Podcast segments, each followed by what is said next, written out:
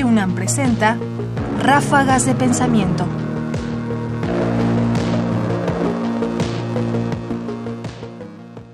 La educación ideal y la idea del héroe. En este peculiar acontecimiento que son las charlas mexicanas, un programa en que encabezados por Vasconcelos se juntaron distintos intelectuales a discutir justo la, la naturaleza del mexicano, la conquista, la formación de la cultura en México, los temas que eran en ese momento y para ellos los más importantes.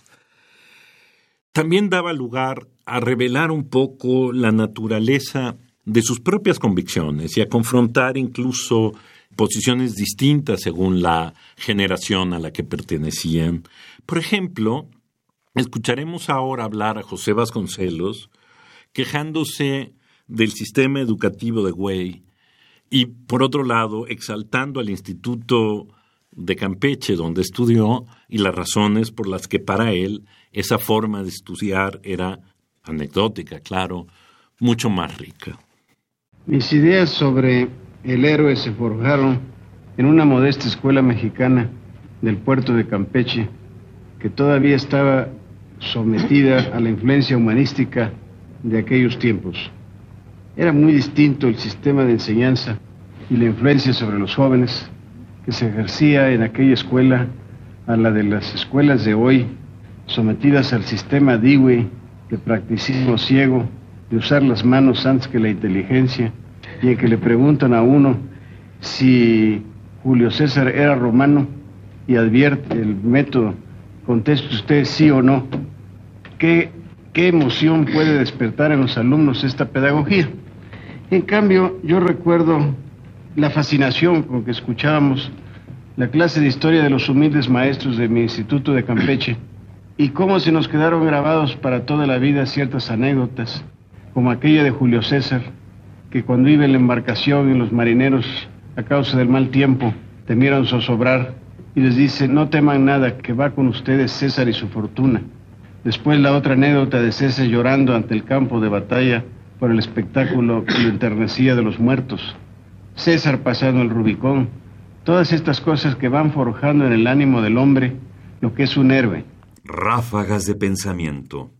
Por supuesto, no tiene por qué extrañarnos que Vasconcelos confronte una educación tradicional, peculiar, que invitaba a conocer a los héroes a partir de anécdotas, de pequeñas historias que permitían, digamos, encontrar la grandeza del héroe conformarnos la imagen del héroe y que en cambio un sistema que justo desacraliza al héroe y que enseña de otra forma a partir de otros elementos, aquí claro caricaturizada por Vasconcelos, nos muestra justo esta confrontación entre un Vasconcelos eh, que cree que su formación ha sido siempre mejor que la que se recibe ahora, y cuestionar, digamos, el lugar que en esta nueva cultura se le da al héroe. Podríamos nosotros quizás volver a lo mismo, pero ¿qué valor tienen esas anécdotas? ¿Qué valor tiene construir esa nostalgia por el héroe? ¿Qué nos dice en realidad de Vasconcelos más que de la realidad de la educación de su tiempo? José Vasconcelos. Fragmento de la serie Charlas Mexicanas, programa número 2, sobre Hernán Cortés transmitido originalmente en 1957 por el Telesistema Mexicano, restaurado por TV UNAM y la Filmoteca de la UNAM en 2004. Comentarios: Ernesto Priani Saizó. Producción: Ignacio Bazán Estrada. Más información en la página ernestopriani.com. Busca el podcast en www.radiopodcast.unam.mx diagonal podcast.